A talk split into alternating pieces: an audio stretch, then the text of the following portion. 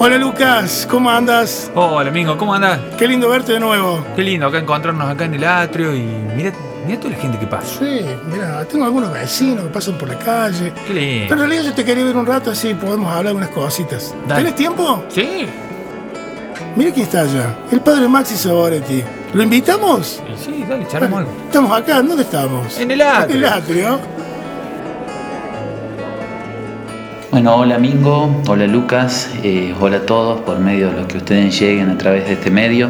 Es una gran alegría compartir con, con ustedes este momento. Aprovechando que estamos celebrando el, el Día del Educador Católico, ¿cuál es la misión que tenemos? ¿Y la escuela? Nuestra misión como educadores eh, católicos o como escuela católica es la evangelización, ¿no? hacer tomar conciencia de, que todo el que es parte de la comunidad educativa eh, evangeliza y a la vez eh, todos somos evangelizados. No depende solo de, eventos eh, litúrgicos, de, lo digo con todo el respeto, ¿no?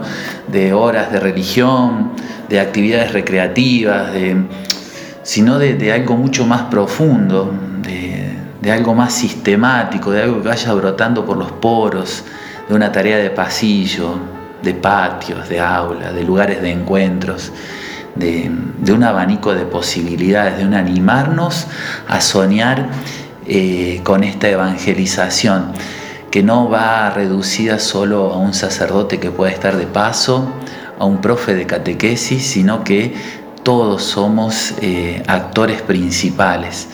¿Por qué? Porque primero eh, sentimos que, que, es Jesús el que viene a nosotros.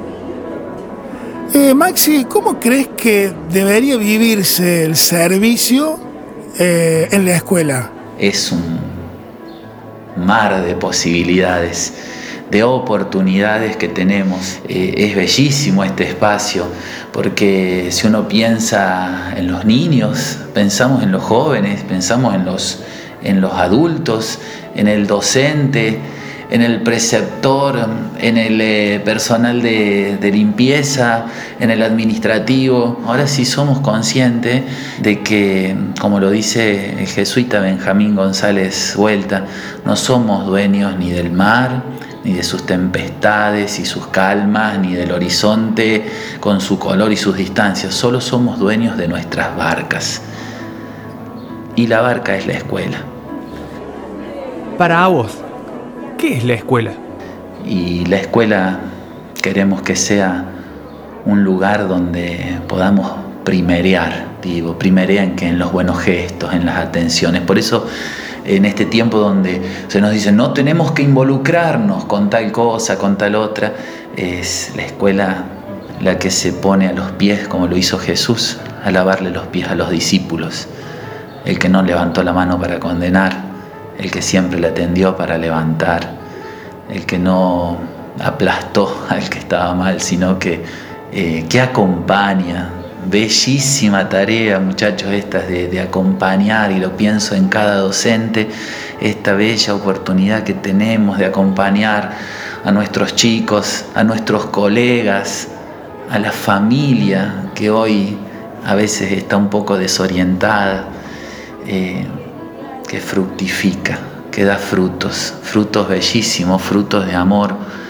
frutos de compasión, frutos de cercanía frutos de inclusión. ¿Se puede celebrar la fe en la escuela?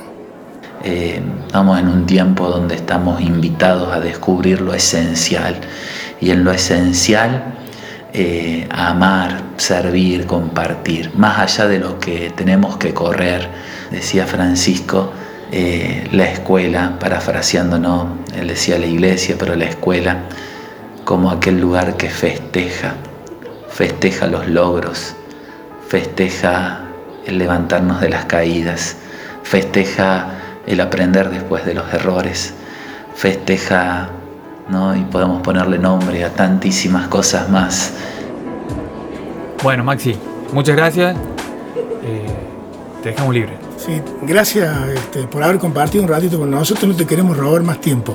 Gracias gente linda, gracias a ustedes muchachos, Lucas y Mingo, y a todos los que reciban este mensaje. ¿no? Damos gracias y que no nos cansemos de, de amar, de servir y de compartir. Que Diosito los bendiga a todos y hasta pronto.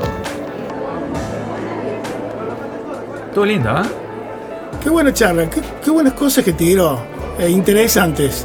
Anuncio, Eh, servicio y celebración. celebración. Yo recuerdo, hay, una- hay algo que escribió eh, Pablo VI, pero que lo termina Juan Pablo II en Catequesis Grande. Este, anunciar siempre este, el servicio por sobre todas las cosas.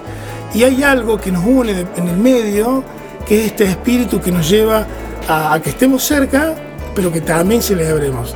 Esto que venimos hablando durante la semana de, de Pablo a Timoteo, diciendo, Timo, anuncia todo el tiempo, Anunciar siempre. serví todo el tiempo. Y en, la- en las ocasiones que por ahí pareciera que no, Claro, hay veces que quizás parece que no es el momento ideal. Bueno, buscale la vuelta, de qué forma poder acercar ese anuncio, ese gesto, como nos decía Maxi. en, en momentos difíciles, en momentos buenos, pero siempre ahí, anunciando, anunciando y anunciando. Bueno, Domingo, eh, te tengo que dejar. Dale, sí, yo también me tengo que ir. Bueno, acordate, este audio no solamente lo podés compartir por WhatsApp, sino que está en Spotify y en todas las otras plataformas disponibles. Nos vemos en el próximo episodio acá en el atrio.